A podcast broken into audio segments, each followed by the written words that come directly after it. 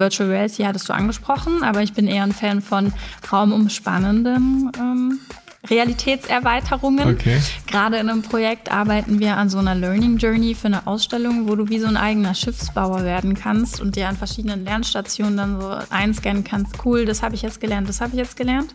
Und am Ende kannst du in einer, in einer Kapsel, die komplett digital angereichert ist, alles voll mit Screens, dein eigenes Schiff vom Stapel laufen lassen und das Wasser spritzt dir dann okay. entgegen und das Schiff Rutscher und du bist davon überwältigt und der ganze Sound und alles ist darauf optimiert und das ist meines Erachtens nur mit Technologie möglich.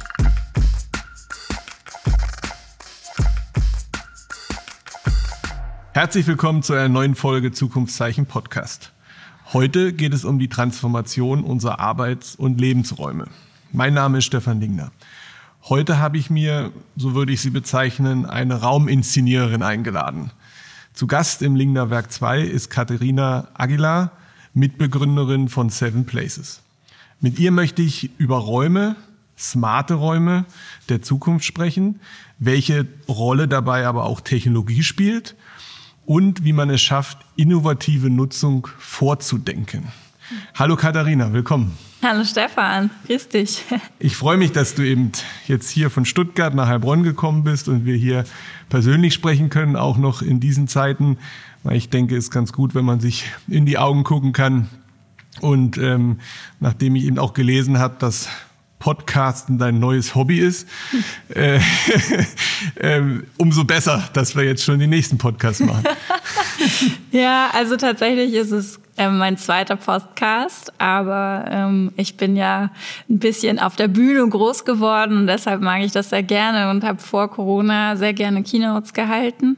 Äh, auf der Bühne groß geworden, weil ich eigentlich Tänzerin bin. Ich ah, habe eine ja. Ballettausbildung gemacht, schon mit fünf Jahren äh, angefangen und dann habe ich irgendwie mir so über mein Leben hinweg meine neuen Bühnen erschlossen und Corona hat mir dann ein bisschen einen Strich durch die Rechnung gemacht und deshalb bin ich sehr dankbar, dass dein Podcast Podcast zu mir gefunden hat und ich jetzt wieder die Chance habe, ja, äh, zu sprechen. Klasse. Nee, aber vielleicht kannst du dich nochmal so umfänglich vorstellen kurz ja. und ähm, wer bist du, was machst du? Sehr, sehr gerne, genau. Also neben meiner äh, Hobbyseite bin ich, ähm, wie du schon gesagt hast, Co-Founderin äh, der Firma Seven Places. Ähm, Seven Places gibt's seit Mitte 2019 und wir bezeichnen uns als Innovationsagentur, wobei wir gerade bei der Transformation zu Tech Company ähm, sind in Kombination zur Innovationsagentur. Und davor hatte ich eine relativ lange Karriere schon hinter mir in der Automobilindustrie.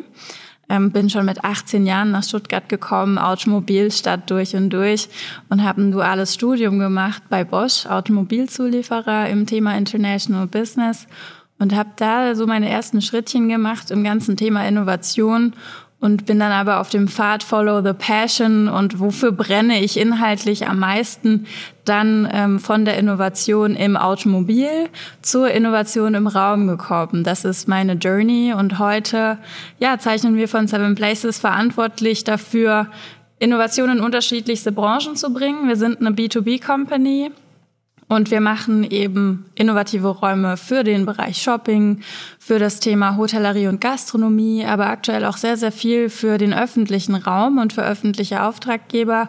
Und wie du schon angesprochen hast, im Thema New Work, das sind so unsere ähm, Felder und unsere Branchen, in denen wir unterwegs sind.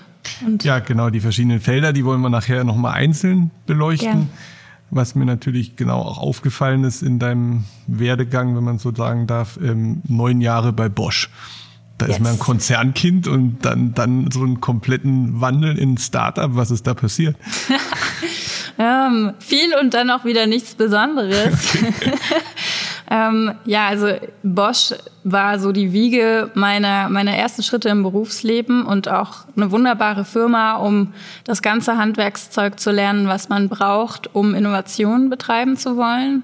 Bosch hat ja bis heute auch den Slogan Invented for Life und hat auch nicht nur die Sparten Automobilindustrie, sondern auch das Thema Smart Home und Smart mhm. Building und viele andere.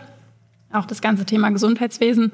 Und ähm, ich habe gerne im Konzern gearbeitet, sehr, sehr lange und habe irgendwann gemerkt, dass ähm, es je mehr man auch im Thema Hierarchie dann schnuppern durfte. Ich bin sehr, sehr früh auch in ein Förderprogramm ge gekommen, weil ich sehr, sehr früh auch in die Firma eingestiegen bin, schon mit 25 wurde ich ins Förderprogramm für Führungskräfte gesteckt, was mich sehr, sehr gefreut hat und hatte schon ganz früh auch Kontakt zu ganz, ganz hohen Hierarchieebenen. Das hat mir sehr viel Freude bereitet, weil man Einblicke bekommen hat. Und gleichzeitig habe hab ich gespürt, dass je mehr man diese Terrains betreten hat, desto mehr kamen dann auch politische Themen ins Spiel. Und das ist auch gar nichts Persönliches, das ist was Systemisches in solchen mhm. ähm, mhm. Konstrukten. Und ich habe gemerkt, dass es einen größeren, einen größer werdenden Anteil an meiner Energie gezogen hat, mit politischen Themen umgehen zu müssen. Und ähm, als junge Frau, die gerne Technologiethemen macht, aber gar keinen technischen Background hat. In Keine Ingenieurin bist, genau, genau, das ist da wahrscheinlich genau. das Thema gewesen. Ja, genau, in einer Ingenieurscompany. Und irgendwann war das wirklich mein persönlicher Running Gag, weil ich in jedem Meeting, wo Leute neu am Tisch waren, als allererstes gefragt wurde, ob ich Ingenieurin bin, weil ich offensichtlich schon nicht so aussehe. Okay. und dann musste ich das auch noch immer bejahen. Und ähm, da habe ich dann das hat mich dann zum Gedanken gebracht, was ist eigentlich meine Passion? Ist das ist das noch in einer guten Balance, die Energie zwischen äh, sich immer wieder neu rechtfertigen zu müssen für den Stand, den man hat ähm, und auch den Inhalten. Da, da, kommt man dann vom einen Gedanken zum nächsten. Mhm. Dann wäre ja eigentlich auch eine gute Frage, ja, was ist deine Mission? Mhm. Das ist ja dann, was treibt dich da an? Genau, also vor einiger Zeit hätte ich noch gesagt, innovative Räume. Mhm. Aber das springt insofern zu kurz, dass es ein bisschen den Gedanken zulassen würde, dass Innovation ein Selbstzweck ist. Und das ist sie nicht. Innovation soll ja immer der Tatsache dienen, sich als Mensch weiterzuentwickeln und zu entfalten. Und eigentlich ist meine Mission, Räume zu schaffen in diesen Bereichen, in denen wir eben viel von unserer Zeit verbringen, genau dort, wo wir nicht zu Hause sind, aber wo wir uns vielleicht zu Hause fühlen wollen ähm, wo Menschen ihre freie Entfaltung finden können. Und dafür ist dann Innovation in jeglicher Facette, das bedeutet nämlich nicht nur Technologie, ein großer Enabler. Das, mhm. ist, das ist meine Mission, dass jeder Mensch auch Zugang zu diesen Räumen bekommt. Also diese Räume zu gestalten, mache mach ich sehr gerne, machen wir sehr gerne von Seven Places, aber es ist immer ein sehr langer Prozess und damit kann man einen ähm, eingeschränkten Impact haben als eine Firma. Aber wenn man eben auch die Räume aufspürt, die es schon gibt, und das tun wir auch, ähm, und die Menschen dahin bringt, dann kann der Impact größer werden. Und das ist so die Kombinatorik dessen, was wir tun. Okay. Jetzt ist meine Eingangsfrage so ein bisschen nach hinten gerückt, aber trotzdem würde ich sie gerne stellen. Was ist Zukunft für dich? Oh, wow. was ist Zukunft für mich? Ähm, Zukunft für mich ist eine Welt, in der, ähm, ja, in der Themen nach hinten rücken, die uns als Mensch an unserer Entwicklung hindern. Zukunft bedeutet für mich, äh, Möglichkeiten zu schaffen. Zukunft bedeutet für mich ähm, auch eine, eine positive Prognose und Optimismus. Und Zukunft bedeutet für mich, einen Beitrag darin äh, zu leisten. Und ich würde mir wünschen, dass jeder für sich diese ähm, Interpretation von Zukunft findet darin, dass die Welt von morgen eine bessere ist als die Welt von heute. Und also für mich ist auch immer, dass ich Zukunft eigentlich aktiv gestalten kann. Ja, genau. Jeder für sich, jeder in seinem Horizont, mit seinem Mindset. Und dann ist Zukunft auch nichts, was einen Angst machen muss. Genau das. Das ist zumindest so eine Grundzuversicht, ja. Zuversicht ähm, ganz klar, genau. Mhm. Ähm, wenn man dann aber so guckt, wie viel Technologie und wie viel Mensch wird in Zukunft ähm, ja, wichtig sein oder die Zukunft gestalten. Das ist mhm. ja auch so ein Spagat, wo wir uns ständig irgendwo neu ausrichten müssen. Absolut. Und damit beschäftigen wir uns ja auch jeden Tag. Und wir haben irgendwann für uns verstanden, dass es utopisch wäre, die Technologie aus der Zukunft wegzudenken. Sie wird einen immer größeren Impact einnehmen in unserem Leben. Und ähm, deshalb haben wir entschieden, dass wir mit steuern und gestalten wollen, wie wir Technologie einsetzen. Und indem wir natürlich den Raum kreieren, in dem der Mensch sich aufhält, haben wir auch, es klingt, es ist immer so ein negativ belegtes Wort, aber viel Macht. Und äh, der Raum hat viel Macht und deshalb wollen wir den ein bisschen instrumentalisieren dafür, Technologie äh, in, als äh, zu missbrauchen für unsere Zwecke als Mensch. Das sage ich immer wirklich sehr gerne. Oder Technologie um, nahbar zu machen. Genau, auch, das. das ja. Auch, ja. Mhm. Und dieses Damoklesschwert, es, es, es gibt eine zunehmende Schere auch von Menschen, die wirklich abgehängt sind vom Thema technologischem Wandel, auch Kunden von uns, die auf uns zukommen und sagen, sie werden überrollt von der Welle der Digitalisierung und wissen, sie müssen was tun, aber wissen gar nicht was. Und da auch wieder eine Menschlichkeit reinzubringen in diese Diskussion, in diese Thematik, ist was, was mir auch persönlich sehr am Herzen liegt. Es ist ja auch so, wie wir uns ähm, über LinkedIn ähm, vernetzt haben. Wenn wir halt über Kommunikation oder einfach Digitalisierung der Kommunikation sprechen als Agentur, dann geht es ja auch immer um diesen Kulturwandel und, und, und wie nehme ich die Mitarbeiter mit. Und ähnlich ist es natürlich auch in einer technologisierten ähm, Bürolandschaft mhm. oder, oder Raumwelten. Ähm, da geht es ja auch eigentlich darum, wo ist der Nutzen in Technologie? Wo ist dann irgendwann auch Vertrauen in ja. Technologie, dass ich sie zu meinem Nutzen ähm, mhm. und sie mich nicht ausnutzt. Ja, also ich genau. glaube, da ähm, werden wir noch viel, viele Themen irgendwo in Absolut. unseren Kundengesprächen ähm, ähm, oder eine große Lanze brechen müssen. Das glaube ich auch. Aber wenn wir jetzt nochmal so Innovationsagentur mit Fokus auf den Raum. Wenn man auf die Webseite guckt, Seven Places, habt ihr Rubriken, sieben Rubriken in der mhm. Logik natürlich mhm. aufgelegt. Ähm, und wenn wir da mal die einzelnen durchgehen, wo du so vielleicht so die, die wichtigsten Schlaglichter vielleicht mal mhm. den, den Hörern erklärst, wenn jetzt da steht Point of Sale. Ja, was also, wäre da so dahinter? Genau, beim Point of Sale kann man relativ einfach auf den Punkt bringen, worum es geht. Ähm, Retailer oder auch Anbieter von ja, Verkaufsflächen oder diejenigen, die die Verkaufsflächen für sich nutzen, äh, stehen vor riesigen Herausforderungen, weil der Onlinehandel omnipräsent ist. Und ähm, die Frage ist schon seit vielen Jahren da und ist durch Corona deutlich verstärkt worden. Was passiert mit diesen Flächen und wie muss ich mich neu etablieren, wenn die Bedarfsdeckung über Online funktioniert? Und da geht's dann, it's all about experience. Es geht darum, äh, die Marke erlebbar zu machen im Raum und es geht darum, genau im Raum Neues zu bieten, was die Online-Welt niemals wird leisten können und soll sie auch gar nicht. Aber da ist eine Revolution im Gange und die muss noch deutlich geboostet werden. Und das ist was, was wir im Thema Point of Sale machen so eine Art Bestätigungspunkt oder Bestätigungsfeld zu schaffen, dass ich die richtige Kaufentscheidung treffen werde, so ja, ungefähr. Vertrauen ist da auch mhm. ein Thema, aber auch Inspirierung, also inspiriert mhm. werden, Inspiration und ähm, die Überzeugung zu leisten in einem One-to-One-Situation und nicht in der anonymisierten ähm, Online-Welt. Und das heißt nicht immer nur der persönliche Kontakt als Mensch, sondern das, was ich als Raum und damit als Wertschätzung meinem Kunden als Anlaufstelle zur Verfügung stelle. Und da spielt dann im Raum das Thema Digitalisierung wieder eine große Rolle, weil wir keine Warenlager betreten wollen. Das tun wir heute immer noch sehr viel mhm. tatsächlich, wenn die Kleidungsstücke in jeder Größe 15 Mal da hängen ähm, sondern wir wollen eben auch da aufgezeigt bekommen, wie das auf mich individualisiert passt und wie das auch zusammenpasst und wie das in mein Leben hineinpasst, wofür ich hier mein hart erarbeitetes Geld ausgeben soll. Okay. Was, was ich spannend fand, das Smart Hotel. Mhm. Das fand ich auch mit vielen Fragezeichen belegt. Ja, das ist äh, Smart Hotel ist eins äh, ein sehr spannendes Thema, weil die Hotellerie als Branche sehr sehr interessant ist. Und die Hotellerie ist eine der Branchen, die tatsächlich mitunter am meisten auf uns zukommt und sagt, wow, wir werden überrollt von, dieser Welle, von dieser Welle der Digitalisierung.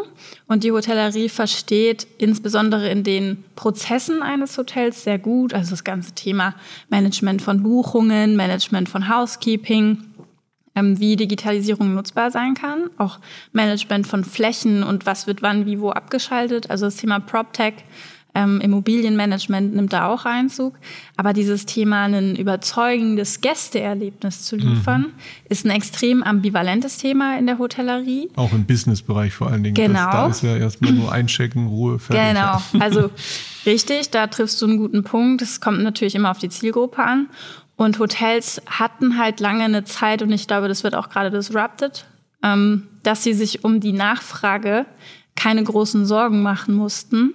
Und deshalb einerseits zwar Bewusstsein da war, dass Digitalisierung und ähm, auch Wandel stattfinden muss, aber andererseits auch der Pain nicht groß genug war. Und äh, ich glaube, damit kämpft die Hotellerie sehr. Und wir haben in der Hotellerie auch sehr ambivalente Kunden und merken, dass wir gerade bei den kleinen und individuell geführten Hotels besser ähm, verkaufen können, was wir da tun, als bei den wirklich großen äh, Ketten und äh, Dampfern auf hoher See. Mhm. Also da auch ganz klar Alleinstellungsmerkmale rauszuarbeiten ja. und, und eine Nische zu besetzen. Okay. Gastrospace. Mhm. Ja hoffentlich ja. bald wieder für alle zugänglich. Ja, genau.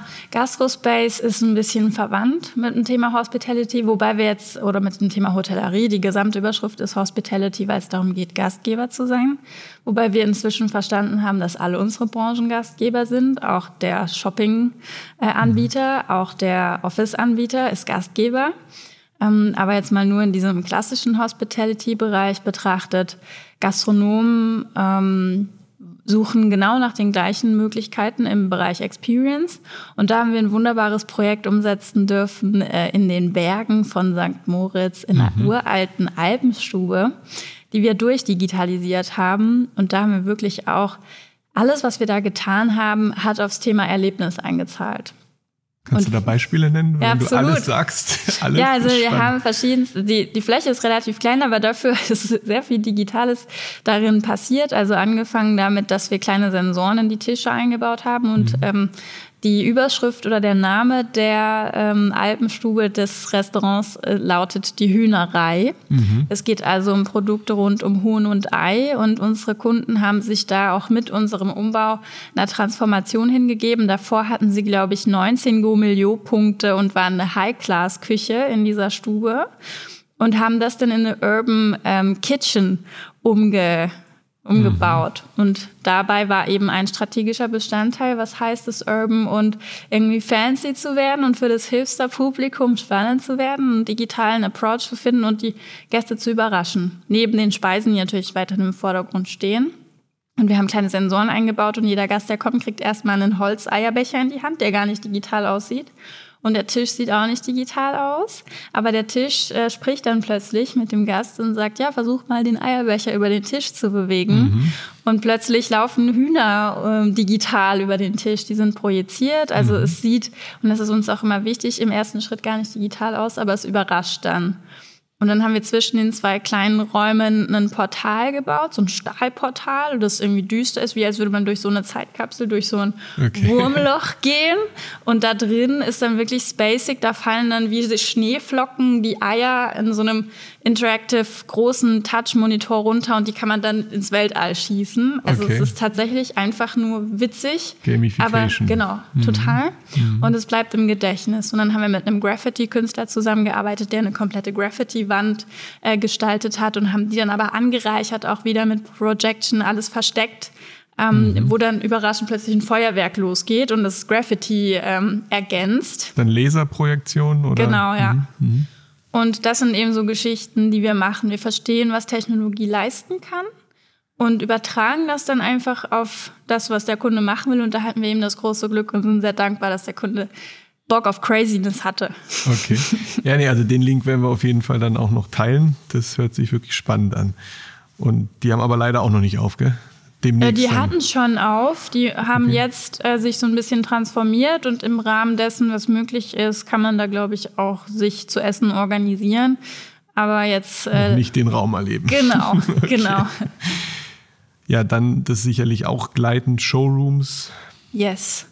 Showrooms sind aktuell tatsächlich das, was die größte Prozentuale unseres Business ausmacht. Mhm. Und ähm, die Titulierung ist so ein bisschen hm, weit gefasst, aber es geht vor allem eigentlich um Ausstellungen, um museale Konzepte bis hin dazu, und das sind unsere Hauptauftraggeber, städtische Anlaufpunkte, die Identität stiften, informieren, emotionalisieren, Storytelling betreiben und die Gäste mit auf eine Reise nehmen, also wie so Kapseln, Urban Hubs, die, äh, wo du reingehen kannst und alles erfährst, was du brauchst für eine Eintagesreise in dieser Stadt. Und dann gehst du raus und weißt Bescheid und weißt okay. genau, wo du hin musst und warum du das auch sehen willst.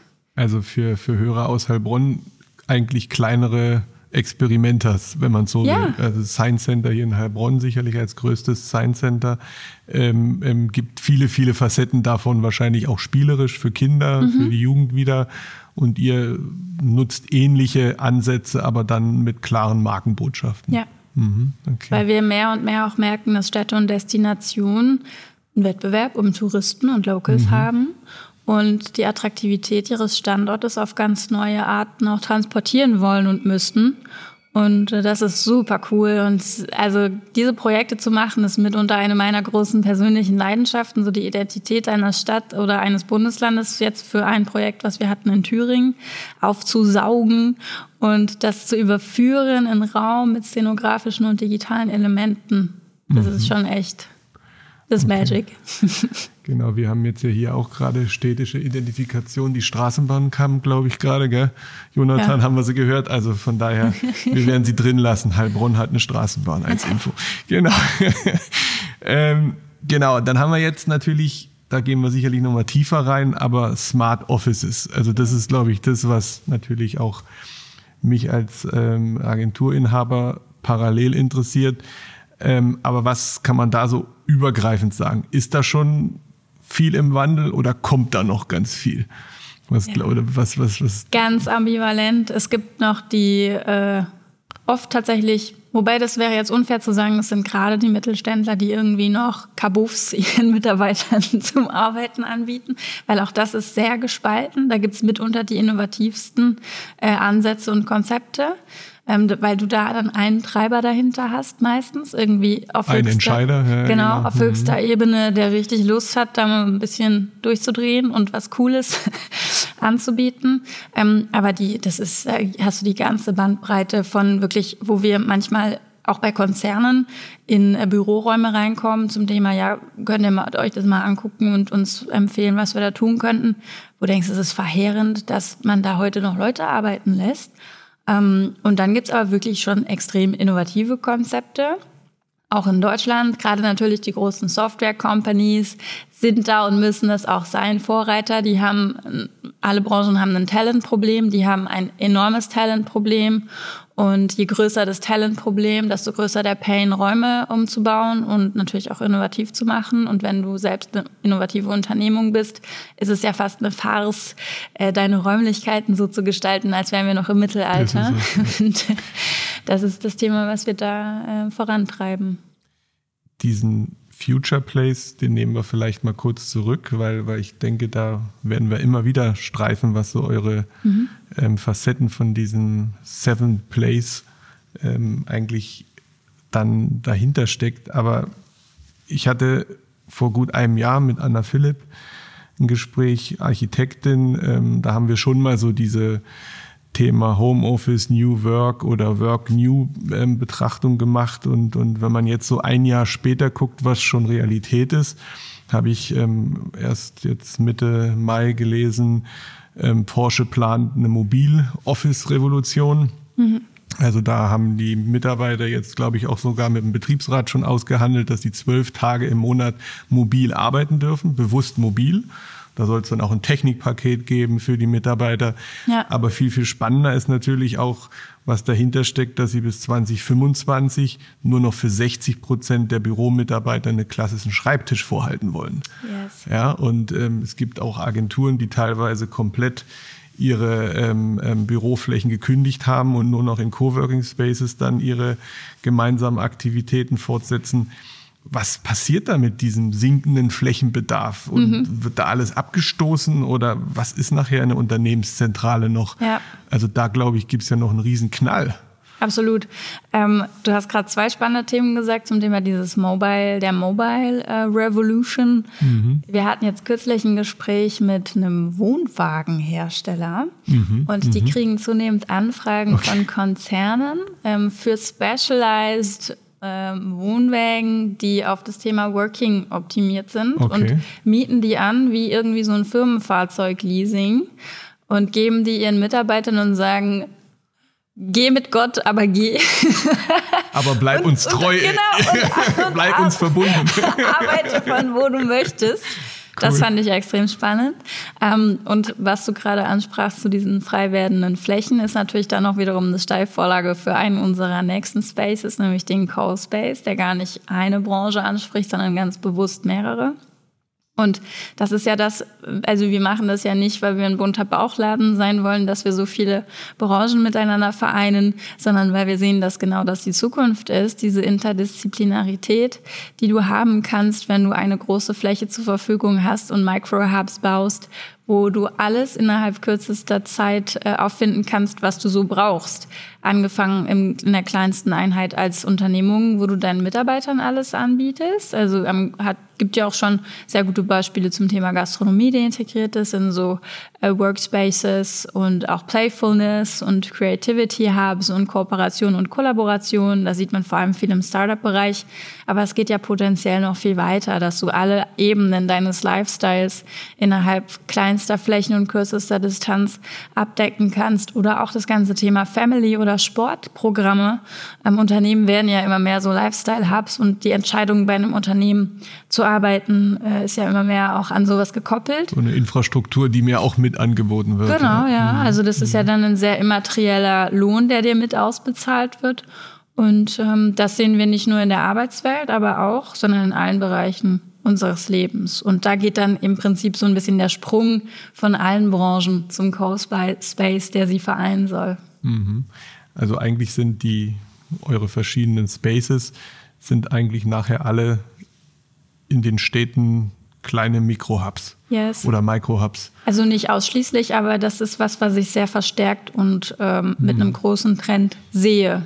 Und das Wohnen ist wieder Richtung Land, wo ich mir Fläche und, und vielleicht auch Freiheit irgendwo kaufe oder miete. Mhm. Und in der Stadt ist so Arbeiten ein neues Event. Genau, also beid, beides möglich, richtig, ja, mhm. absolut. Also äh, Arbeiten wird immer weniger als klassisches Arbeiten empfunden und will es auch nicht mehr werden von den kommenden Generationen. Ähm, aber natürlich hängt dann das Wohnen auf dem Land auch von der zugehörigen Mobilität ähm, ab. Also hängt ganz stark zusammen, Future Living and Future Mobility und auch äh, dann Nachhaltigkeitsaspekte, die auch kommenden Generationen unglaublich viel wichtiger sind als uns. Und was uns extrem begeistert, sind auch Branchen, die wir gar nicht in unseren äh, Spaces aktuell drin haben, die dann aber auch reinkicken, nämlich alles, was ins Thema Urban Farming reingeht, also Versorgung auch mhm. ähm, und auch das Thema Education, weil wenn du so ein Living Hub äh, in der Stadt bauen willst, musst du auch über solche Themen nachdenken. Und vor allem äh, wollen wir natürlich auch dazu beitragen, dass in diesen beiden Feldern weniger Schweinereien betrieben werden als heute und mehr Entfaltung passieren kann. Und da wollen wir unseren Beitrag leisten. Mhm, okay. Ähm, in so einer Zukunftskonferenz ähm, von dem Zukunftsinstitut haben der Agenturgründer oder Geschäftsführer ähm, von der Agentur zum Goldenen Hirschen, die haben auch so ihre Arbeit neu definiert und dann haben mich mal so aus den ihrem Programm zwei Punkte rausgezogen. Ähm, Arbeit ist kein Ort. Zusammenarbeit heißt nicht mehr zwangsläufig zusammensitzen. Aber auch das Büro bleibt ein wichtiger Ort. Ins mhm. Büro kommen wir, wenn es radikal relevant wird. Mhm. Das fand ich irgendwie äh, auch für mich eine, ein bisschen eine Beruhigung, aber auch irgendwo habe ich es auch intern gesagt, weil nee, irgendwann muss auch persönliche Reibung entstehen, wenn es um Kreativität wie ja. bei uns geht, wenn es um Konzepte, wenn es um Visionen geht. Und, und wie siehst du das mit der persönlichen Begegnung in Zukunft? Der Raum wird es noch klarer vielleicht ermöglichen als vorher? Ja, total. Ähm, also radikal relevant ist wahrscheinlich auch bewusst ein etwas reißerisch gewählter Begriff. Stimmt. Die sind sicherlich in der Kommunikation nicht schlecht. genau. Also vielleicht ein bisschen negativ behaftet. Es sollte ja mehr eine ähm, freie Entscheidung sein. Mhm. Und das ist ja da genau das, was dieser Raum ermöglichen soll. Ähm, aber dieses Zusammentreffen ist ja was, was wir auch in allen anderen Ebenen unseres Lebens gerade sehen und auch was die Pandemie ähm, auch wieder radikal hochspült, dass dieses, äh, dieser Treffpunkt und die Community, dass du eben, wir sind Social Beings, wir wollen uns ja treffen.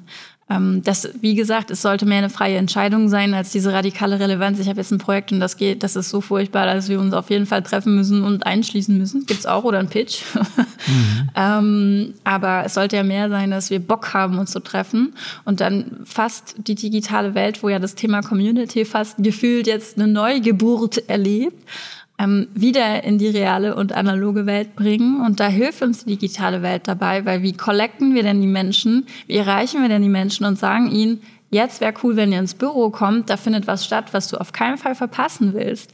Dann würden wir es natürlich auch positiver belegen, als das radikal relevant werden. Aber unterm Strich haben wir das gleiche Ergebnis, dass wir so. weiterhin uns treffen sollten und wollen. Also es ist ja auch ein bisschen so die Eigenverantwortung, die da mitspielt, dass ich sage, jetzt ist irgendwie ein Punkt erreicht, da müssen wir einfach mal kurz tief tauchen, sage ich mal, um ähm, eine Lösung herauszuarbeiten und dann kann ich wieder in die in die ähm, Abwicklung vielleicht von Themen gehen. Aber wenn man, ich möchte noch mal so ein bisschen besser verstehen, was müssen Räume jetzt erfüllen für euch oder für dich? Welche Rolle spielen sie? Mhm. Ähm, es gibt viele, viele technologische Spielereien, würden sicherlich einige Hörer jetzt ja. sagen. Ähm, aber was, was glaubst du, was nicht mehr wegzudenken ist in euren Konzepten? Was, was glaubst du, was sich da so wirklich hm. festsetzen wird? Ja, also ganz frei gesprochen, es gibt nie etwas, was nicht wegzudenken ist. Aber auf der anderen Seite ist etwas, was einfach in jedem unserer Konzepte eine Rolle spielt, User Interfaces im Raum. Mhm. Dem Raum einfach und damit auch demjenigen, dem der Raum gehört oder der den Raum bespielt, neue Interaktions- und Kommunikationsmöglichkeiten zu geben, über das hinaus, was der statische und analoge Raum leisten kann.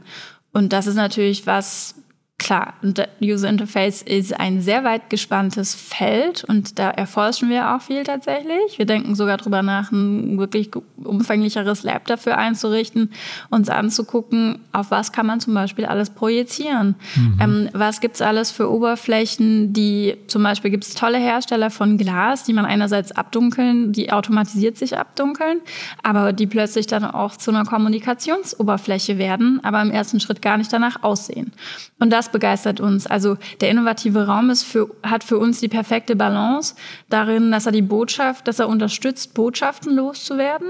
Ähm, und zwar denjenigen, der die halt loswerden will und der dafür bezahlt. Ähm, und andererseits aber auch äh, das Ganze so seamless zu machen, dass es unserem Designanspruch, weil der steht auch ganz hoch bei uns, gerecht wird. Sonst könnten unsere Kunden zu jedem ähm, irgendwie Medientechnik. Also Technik äh, ist im Laden, Hintergrund. Das ist, ja. glaube ich, also man sieht ein, sie nicht. Es ist ein, ein Enabler für uns. Ja, ja. Sonst kannst du einen Mediamarkt deinen mhm. Kunden schicken und sagen, kauf dir, was du brauchst. Wir basteln dir ein CMS-System und fertig.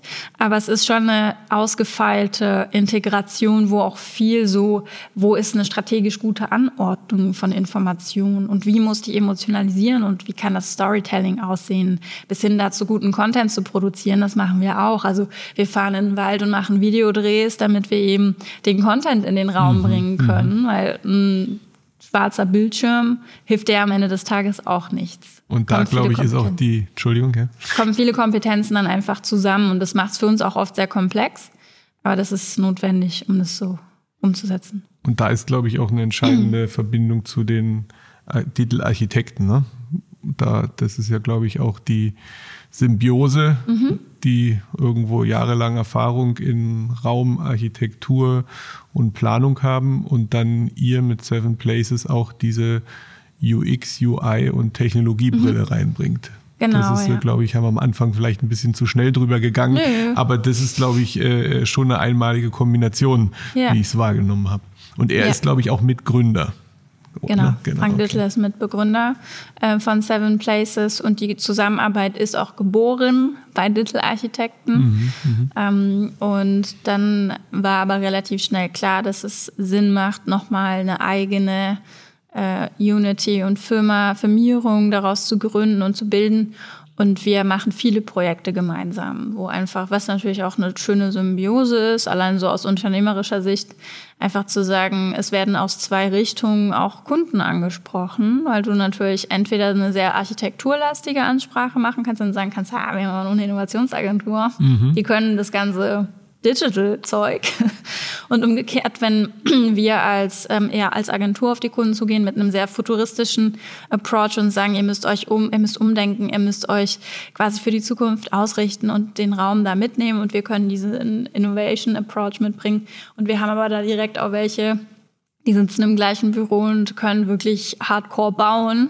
Das ist natürlich eine wunderbare Symbiose. Im Vorgespräch hast du so von diesen wandelbaren oder modularen Spaces gesprochen.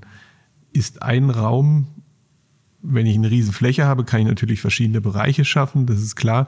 Aber was ist wandelbar? Ist ja praktisch am Tag Büro, Coworking, abends Eventfläche und am Wochenende Konzertsaal? Ja. Oder was ist so die, was ist modular? Ja, also war jetzt schon keine schlechte Zusammenarbeit. War nicht so schlecht, okay. ähm, genau, diese, wir haben erkannt, und ich glaube, das erkennen immer mehr, dass es hm, vermessen wäre zu glauben, dass ein Raum immer nur eine Nutzung braucht.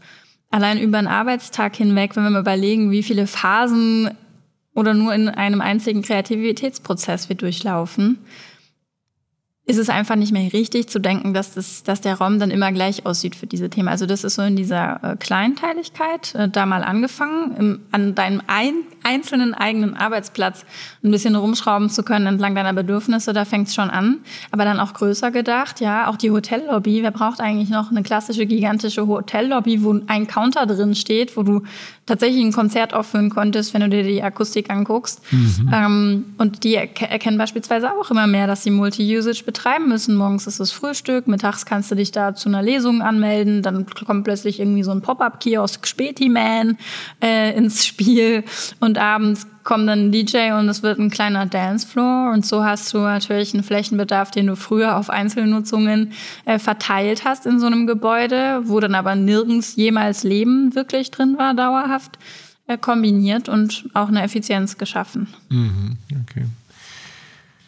Ähm, wenn wir jetzt nochmal zum Thema Raum und Technologie kommen. Manchmal in so Vorbereitungen kommen ja dann auch ein paar Zufälle zusammen. Da kam ein Newsletter von der Absatzwirtschaft und die titelte ähm, Wie geht New Work im Old Office? ähm, und da beschreiben sie halt Produkte wie Microsoft Mesh, eine Software, welche Mixed Reality ermöglicht, also mehr oder weniger New Work auf dem nächsten Level. Und man, ja, zur Arbeit geht man mit der VR-Brille und kommt dann entspannt als Avatar an. Sieht so euer Seventh Place aus, euer Zukunftsraum, oder? Das ist ja das Schöne, dass wir das ganz clever eingetütet haben und den Seventh Place offen gelassen haben, damit sowas da auch noch reinpasst. Genau, hoffe ich, ja. Aber ähm, das ist jetzt nicht meine persönliche Vision von mhm. Future Work. Auch da wieder Virtual und Augmented Reality, um das Beispiel aufzugreifen, ist eine wunderbare Technologie insbesondere meines Erachtens Augmented Reality. Und das wird, glaube ich, das Thema Virtual Reality, das ja immer sehr noch im Gaming-Thema drin ist und auch bleiben wird, überholen, auch in der Relevanz. Und ähm, wir werden eine, ein Zeitalter erleben, in dem wir angereichert durch äußere Inputs, die aber nicht mehr nur aus einzelnen Devices kommen, wie wir sie kennen, wie unserem Tablet, Smartphone oder Computer, äh, durch unseren Tag gehen. Da gibt's schon, da gibt's schon vor, von vor fünf Jahren oder so eine ganz coole ähm, Vision von so einem japanischen ähm, Rendering-Künstler ist es, glaube ich, oder Videokünstler können wir mal den Link vielleicht in das die gut, Show Notes ja. mhm. integrieren, der so eine Vision aufgezeigt hat, wie das Leben in so einer fully augmented world aussieht, wo du wirklich durchs Leben gehst und in den Bus einsteigst und siehst, wer um dich rum gerade gut drauf ist und wer nicht und dir da alles angezeigt wird und im Supermarkt, was du jetzt kaufen solltest und je nachdem, ob du ähm, irgendwie männlich oder weiblich bist, ist das Farbkonzept ein unterschiedliches und ähm, das wirkt witzig, aber Anteile davon sind wahr. Und wenn wir in heutige Produktionshallen gucken, ähm, würden wir uns wundern, wie viel auch schon mit Augmented Reality passiert und wie sinnstiftend das da auch ist und ja, Gerade im Servicebereich, ganz klar, da gibt es viele, viele Themen, die weltweiten Service erst ermöglichen, wenn ich ein zentrales ähm, Service Center habe und genau. die Monteure vielleicht gar nicht angestellt sind in der Welt. Richtig. Also da. Und auch zum Thema New Work, was ja eine immer größer werdende Rolle spielt, ist auch ständig äh, den Status von Projekten sehen zu können oder auch im Vertrieb oder im, im Thema Vermarktung mit Kennzahlen und Daten zu arbeiten, bin ich ein ganz großer Fan davon. Und entweder du suchst es dann halt irgendwie auf dem Server äh, einmal im Monat raus und machst daraus einen Management Report. Oder das wird dir einfach ständig und in Realtime angezeigt. Ähm, spannend. Also das ist noch nicht ganz eure Vorstellung. Wie ist eure Vorstellung von dem Zukunftsraum? Im Thema New Work meinst du? Ja, einfach so, wir hatten ja am Anfang eure sieben Kategorien ja. und den Raum hatten wir ja so ein bisschen außen vor gelassen. Ja, okay. Und, ähm, Der Seventh Place. Ist, ja, genau. Also, das, also wenn es dieses Mixed Reality nicht unbedingt ist, was ist es dann in eurer Vision? Ja, also Vielleicht ist der von uns auch ein bisschen missverständlich beschrieben, aber es gibt nicht den einen Future es gibt Place. Nicht, okay, es ich gibt vermutet. nicht den einen Seventh Place, weil okay. ja wir tausende Use Cases haben, die auf unser Leben einzahlen. Aber ähm, dann ist vielleicht der Seventh Place so in meiner persönlichen Vision ein Raum, der sich, wenn du ihn betrittst, auf deine persönlichen Bedürfnisse anpasst und einstellt. Und natürlich können das digitale Oberflächen deutlich besser als jetzt ein Stuhl. Aber auch da gibt's richtig coole ähm, Technologien und Entwicklungen, dass beispielsweise Google entwickelt daran, ähm, The Google Jacket gibt's, wo du eine, plötzlich ein User-Interface in einer Jeansjacke integriert hast und du siehst gar nicht, dass das irgendwie digital ist, weil das eingewobene Fäden sind, die aber smart sind solche Geschichten äh, begeistern mich sehr. Und dann ist der Future Place einfach ein Place, der sich auf dich einstellt und anpasst. Und wenn du ihn betrittst, genau weißt, was braucht Stefan jetzt gerade und dir das liefert, weil der Raum ist ein Dienstleister für dich. Und das wird ohne Smartness in welcher Form auch immer nicht funktionieren. Ähm, und das ist so, dass wenn du mich nach meiner persönlichen Vision des Seventh Places fragst, ist es eine Kapsel, die muss gar nicht groß sein, wo mhm. jeder reingehen kann. Und was komplett ist, ist für niemanden ist es die gleiche Kapsel. Okay, ja, okay. und da geht es natürlich dann, ja, eine Technologieverliebtheit hört man raus. Und trotzdem geht es da natürlich auch um Daten, mhm. um, um viel Offenheit. Ja. Datenschutzthemen kommen natürlich ja, sicherlich in euren Projekten immer wieder ja. zur Sprache. Äh, wie ist da so der Stand? Entsteht da eine neue Offenheit oder, oder müsst ihr da immer noch richtig große, dicke Bretter bohren? Sowohl als auch. Also die Kompetenz im Thema Datenschutz braucht man in jedem Fall in dem, was wir tun. Einerseits natürlich aus internen Gründen, weil wir als Company, die viel Digitales und mit Daten macht, das müssen. Ähm, aber auch unseren Kunden gegenüber, weil es einfach eine Glaubwürdigkeit braucht, äh, einem Kunden zu verkaufen, brauchst diesen smarten Raum. Und wir gehen damit aber auch vertrauensvoll um. Also wir verkaufen auch ganz viel Trust. Und das macht man ohnehin wirklich als jemand, der Räume macht, weil ein Raum ist was mit einem extremen Impact ähm, und auch einem extremen Invest. Aber das machst du noch mal ein Scheibchen mehr, wenn du eben innovativen und smarten Raum verkaufst. Und dann ähm, ist es so, dass das Thema Daten auch langfristig eine Riesenrolle spielt und da erleben wir eine Bewegung auch wieder, was die kommenden Generationen angeht, aber da geht auch wieder die Schneide sehr schnell auf. Es gibt diejenigen, die ganz komplett naked gehen mit ihren Daten und da gar keine Berührungsängste haben. Und ich würde mich selbst tatsächlich auch zu diesen Menschen zählen. Okay. ja, aber es gibt auch die, auch in den ähm, upcoming Generations, die da extrem vorsichtig und sensibel sind und wo man auch wieder Trust verkaufen muss und auch Kompetenz im Umgang mit Daten sich aneignen muss und ständig ähm, weiterentwickeln muss. Oder eben doch immer genau auf den Nutzen gucken, dass genau. ich auch einen wirklichen Nutzen habe, indem, wenn ich Daten teile, eben auch wirklich den Komfort erhöhe, etc. etc. Also da, glaube ich, ist teilweise immer noch zu kurz gedacht, um auch dieses Thema Daten teilen oder, oder eben auch Wissen weitergeben an eine Cloud, ähm, dass ich auch etwas zurückbekomme. Und, und da, glaube ich, ist viel ähm, im Umdenken, nicht nur durch die Generation, wie du sagst, aber es ist auch eben die Erfahrung, die ich machen muss, die das positive stimmt. Erfahrung. Und ähm, wenn ein Raum mich erkennt mit meinen Launen, mit, mit meinen, weiß ich nicht, mit meinen hm, Vorlieben, äh, Vorlieben ja, ist vielleicht besser gesagt, ähm, dann, dann, ja, und ich entsteht da drin vielleicht irgendwo eine Meditationsfläche genau. auf einmal und ähm, ja, dann kann da schon Energie ähm, rüberkommen. Total. Also was, was bei uns, wo ich immer schmunzeln muss, weil das ungefähr so ein bisschen ist wie das Thema, ähm, bist du Ingenieur?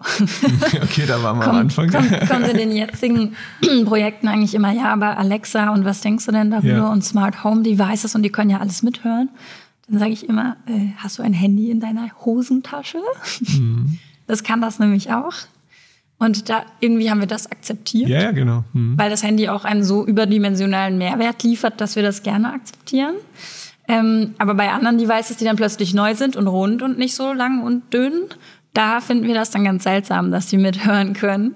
Und das finde ich immer sehr, sehr spannend. Ich glaube, da wird der Wandel einfach weitergehen und die Akzeptanz von, es dauert immer ein paar Jahre, ist sowas dann einfach wie so ein Bestandteil, also es ist ja ein verlängerter Mensch inzwischen, fast so ein Handy. Und mhm. Da wird es, glaube ich, mehr und mehr ähm, Devices geben, die so funktionieren. Ja, das beobachte ich bei meiner Tochter mhm. auch, dass es dann doch nicht mehr so oft an unserem vereinbarten Platz liegt. Ja, genau. In der Küche, genau. Das stimmt, aber da lebt man die Sache leider nicht richtig vor. Ähm, ein Bild, das hatte ich mir auch schon damals rausgesucht, aber das wollte ich auch nochmal mit dir teilen, ähm, weil ein Raum kommuniziert mit dem Menschen über alle Sinnen. Ähm, also wir fühlen, riechen, schmecken, spüren, hören, sehen. Was macht dann Technologie hm. dabei? Hm. Weil eigentlich sind ja unsere Sinne anders ausgeprägt, dass ich wirklich auch haptisch und, und, und natürlich eine Farbe, ich kann eine digitale Projektionsfläche, wenn die eine Farbe darstellt, ist genauso wie wenn ich die Wand streiche. Aber was ist oder was bringt Technologie als i-Tüpfelchen dazu? Nehmen wir es vielleicht mal so. Witzig, dass du das fragst, weil für mich liegt es total auf der Hand, weil ich mich den ganzen Tag mit diesen Multisensual Spaces befasse. Und du kannst zum Beispiel, klar, du kannst einen Raum mit einer tollen Akustik bauen, aber die ist dann da, die ändert sich aber nur oder da wird, die wird nur angereichert, wenn du Technologie ins Spiel bringst. Da fängt es an mit Lautsprechern, mhm. äh, Musik, einer Zuspieltechnik. Und das geht dann über alle Sinne weiter. Das Einzige, was die echte Welt viel besser darstellen kann als die digitale Welt, ist das Haptische, das mhm. Anfassbare, das Greifbare. Und deshalb sind wir ja so große Fans von diesen ähm, seamless integrierten Technologien.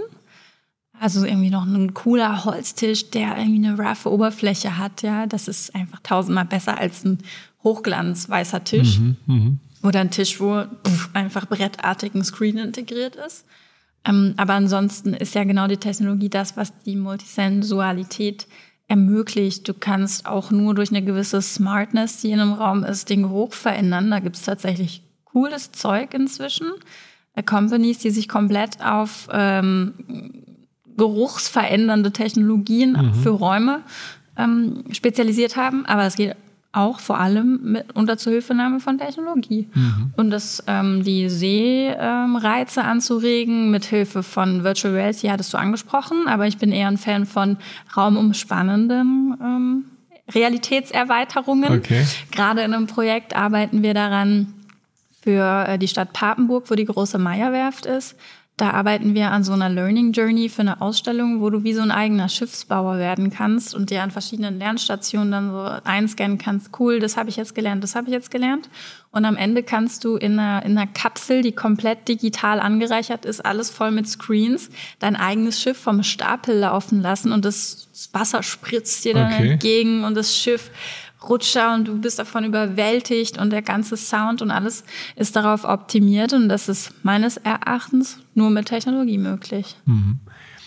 Kannst du noch so ein paar Projektbeispiele nennen? Weil das finde ich natürlich super spannend, weil so, so, so, so die Highlights vielleicht noch der ja, letzten also Jahre. die Hühnerei habe ich schon erzählt und witzigerweise, auch wenn das eins unserer kleineren Projekte war, ist es eins, das mit am meisten begeistert, weil es mhm. einfach irgendwie so crazy ist.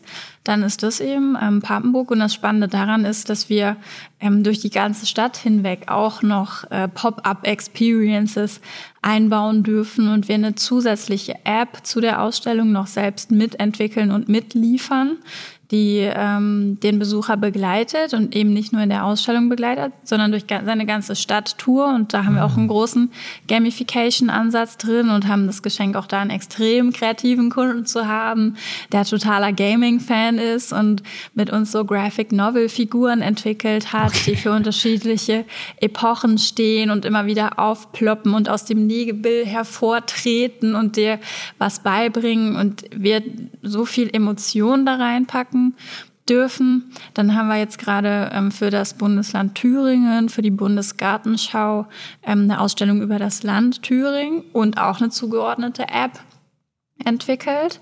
Äh, dann entwickeln wir gerade eine komplett eigene App, die Seven Places App, die genau das, was ich eingangs gesagt hatte, leisten soll, nämlich nicht nur intelligente Räume in sich zu liefern, sondern wir spüren auch Räume auf, also Gastro, Hotels, Office Spaces, Coworking Spaces, äh, Cultural Spaces und machen die zugänglich, weil mir geht's oft so, wenn ich auf Reisen bin oder in meiner eigenen Stadt unterwegs. Ich würde gerne the hottest shit gerade erleben, aber ich weiß gar nicht, wo ich danach suchen soll. Und da wir ja für diese besonderen und gut gemachten Räume stehen, glauben wir auch, die identifizieren und zugänglich machen zu können. Mhm. Ähm, und dann haben wir gerade noch ein größeres Projekt äh, aktiv, wo wir am Bauen sind momentan zum Thema Shopping in der Nähe von Stuttgart auch. Eine riesige Retailfläche, 12.000 Quadratmeter, wo wir Pop-up-Retail integrieren, also Flächen, die wirklich sich einmal im Monat verändern. Okay. Aber auch äh, smarte Stationen, wo du die ähm, Barcodes der Klamotten einscannen kannst und dann eine Info bekommst, was passt dazu. Gibt's das noch in anderen Größen, weil du findest dich ja gar nicht zurecht in diesen gigantischen Stores.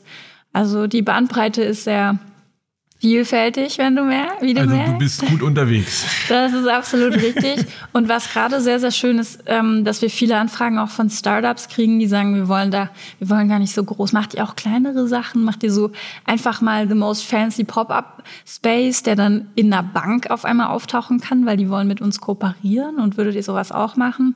Und das begeistert mich eben extrem. Oder inzwischen kommen auch Eventveranstalter zu uns und sagen, wir wollen da dieses besondere Event kreieren und da ein Erlebnis und ein Storytelling draus machen, könnt ihr das auch. Also die, die Bandbreite wird eigentlich eher mehr als weniger. Mhm. Ja gut, im Moment natürlich auch ein Thema. Die meisten Messen fallen immer noch aus. Mhm. Ähm, habt ihr da auch irgendwie so virtuelle Messen schon konzipiert oder so hybride Formate? Nicht wirklich. Also wir hatten jetzt bei dem Projekt in äh, Thüringen, haben wir viel Content logischerweise auch digitalen entwickelt. Wir haben zum Beispiel einen so einen immersiven Raum auch gebaut, wo wir in Weimar, also Thüringen ist unglaublich kulturell.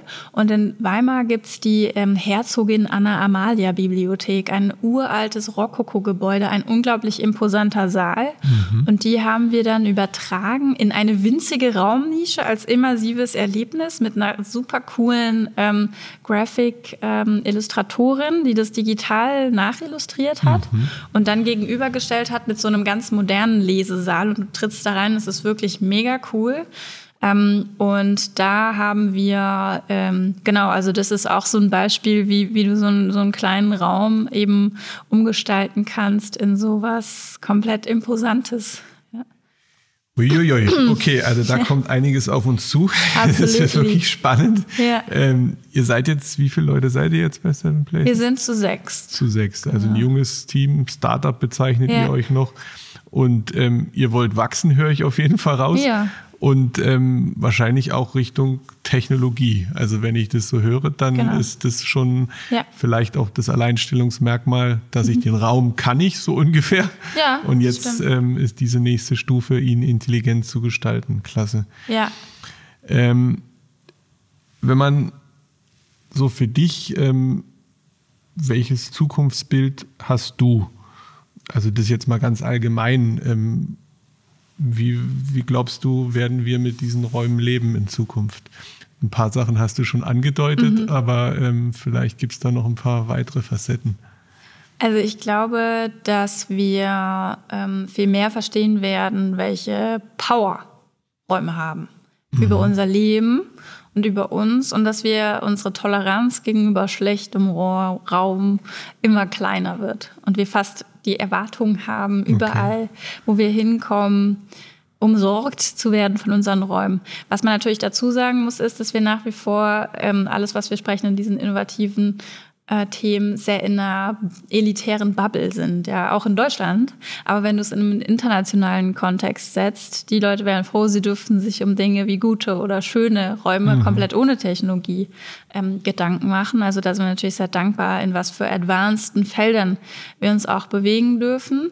Aber das ist eben was, wo ich einfach der Meinung bin, wir müssen diesen öffentlichen Raum, der gut und innovativ gemacht ist, machen und nutzbar machen und zugänglich machen. Deshalb äh, kooperieren wir auch so unglaublich gern mit Städten, weil es noch lang, ein langer Weg sein wird, dass wirklich der Einzelne ähm, von den über 80 Millionen Deutschen ein tolles Zuhause hat, wo er oder sie sich wirklich 100 Prozent wohlfühlen kann. Aber dann schaffen wir doch öffentliche mhm. Räume und Gemeinschaftsräume, die das ermöglichen können. Und da haben meines Erachtens auch Städte und die gesamte Gesellschaft und wir, die die Macher dieser Räume sind, auch eine große Verantwortung. Weil das ist ja auch ein Top-Thema gerade, wie bluten die Innenstädte aus, was ja. passiert da, welche neuen Nutzungskonzepte, das alleine ist ja schon eigentlich ja. eine Lebensaufgabe.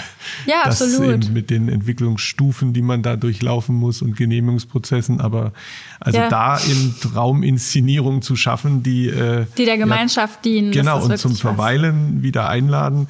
Äh, ich meine, du hast auch die Landes äh, Bundesgartenschau angesprochen, die war ja 2019 hier in ja. Heilbronn und, und da sind ja auch Flächen entstanden, ähm, die jetzt, ja, die einfach belebt werden ja. und die aber da bleiben und die auch einen ganz anderen ähm, Spirit für Familien, für Zusammenleben einfach ähm, auch in eine Stadt gebracht haben. Ähm, dann ist natürlich jetzt auch noch ein Thema Raum und Marke.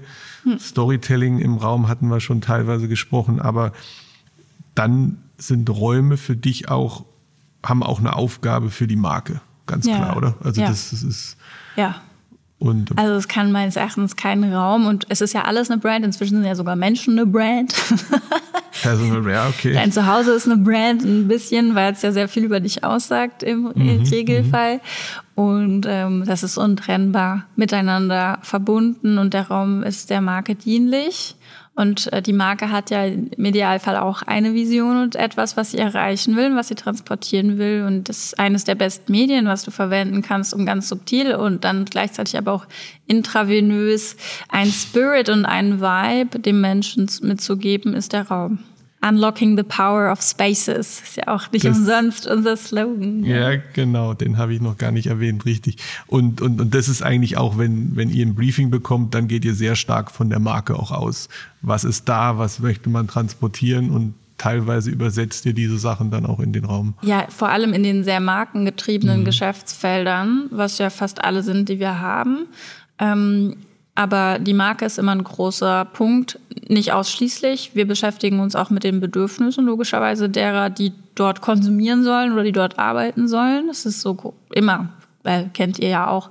Pains Analyse mhm. ist das wichtigste Handwerkszeug, was wir haben, weil das, was wir tun, soll ja irgendwie auch was einen Mehrwert bringen. Und wenn du halt die Pains zuerst gelöst hast, dann kannst du dir Gedanken darüber machen, welchen Experience-Faktor du on top satteln kannst. Aber die Marke ist ein Teilbereich, der immer, der immer eine Rolle, eine Rolle spielt. Ja. Hm. Schön. Also ich glaube, ich und ich hoffe auch die Hörer haben einen super Einblick bekommen, was ihr bei Seven Places so macht oder vorhabt vor allen Dingen, weil ich glaube, die Reise beginnt jetzt erst. Das ist richtig. Und, ähm, und ich würde mich freuen, wenn wir auch vielleicht das ein oder andere gemeinsam ähm, gestalten, weil also ich, ich, wir haben uns auch schon über so Entscheidungsräume, ähm, wie entsteht jetzt praktisch ein neuer Kundenkontaktpunkt, ja, genau. ja also also diese, diese, diese Rauminszenierung ist für mich auch etwas, was ja auch verkaufsfördernd dann nachher ist. Und da geht es jetzt nicht nur irgendwie um den ähm, Pop-up-Store, wo ich jetzt ähm, die, die, die neuesten Schuhe oder sowas erwerbe, sondern teilweise sind es ja größere Investitionsentscheidungen, genau die ich treffe. Ja. Und ähm, wenn man dann eben schon in einem Verkaufsprozess eigentlich so ein Raumerlebnis schon erfährt für einen Raum, den ich irgendwann beauftrage, also da, da steckt was Riesiges drin. Ich mhm. finde es super spannend. Ähm, mich würde nochmal zum Schluss so ein bisschen interessieren, was so dein persönliches Zukunftsprojekt ist. Mein persönliches Zukunftsprojekt. Ähm, tatsächlich jetzt kein so ganz konkretes, wo ich sage, dieser eine Kunde, der jetzt übermorgen beauftragt, damit bin ich jetzt fünf Jahre beschäftigt. Ähm, ich habe das vorhin kurz anklingen lassen. Dieser, dieser ehrliche Purpose, ähm, was für die Gesellschaft zu tun und diesen Mehrwert, Mehrwert zu stiften, insbesondere in diesem öffentlichen Raum. Mhm. Und mein Traumkunde wäre eine Stadt, die zu uns kommt und sagt, wir haben irgendwie eine bestimmte Anzahl von Flächen, die wir für die Bürger nutzbar und inspirierend gestalten wollen. Und wir wollen eine gewisse Vernetzung in der ganzen City herstellen und wir wollen die Kunstszene integrieren und alles, was irgendwie sonst immer unterm Radar verschwindet und was wir gerade ja auch schmerzvoll spüren äh, in der Krise. Wir wollen das Thema Bildung, was ich schon angesprochen hatte, integrieren. Wir wollen, wir haben einen Nachhaltigkeitsapproach. Wir haben Werte, die wir transportieren wollen und die wir einfädeln wollen, damit spürbar ist, welchen Weg wir als Gesellschaft gehen und wir supporten das und haben dafür auch Budget, weil wir erkannt haben, was es bringt. Also da würde mir das Herz aufgehen. Okay, klasse. Vielen lieben Dank, Katharina. Es hat wirklich gerne. Spaß gemacht und ähm, ich, ähm, ja, mir sind viele, viele Ideen schon im Kopf zusammengelaufen äh, und ähm, von daher hoffe ich, dass wir uns das ein oder andere Projekt dann irgendwann gemeinsam angucken können oder vielleicht auch im nächsten Podcast über diese Stadt, die sich jetzt garantiert bewerben wird, also ein bisschen dann sprechen. Genau, vielleicht ist es Heilbronn, wer weiß es.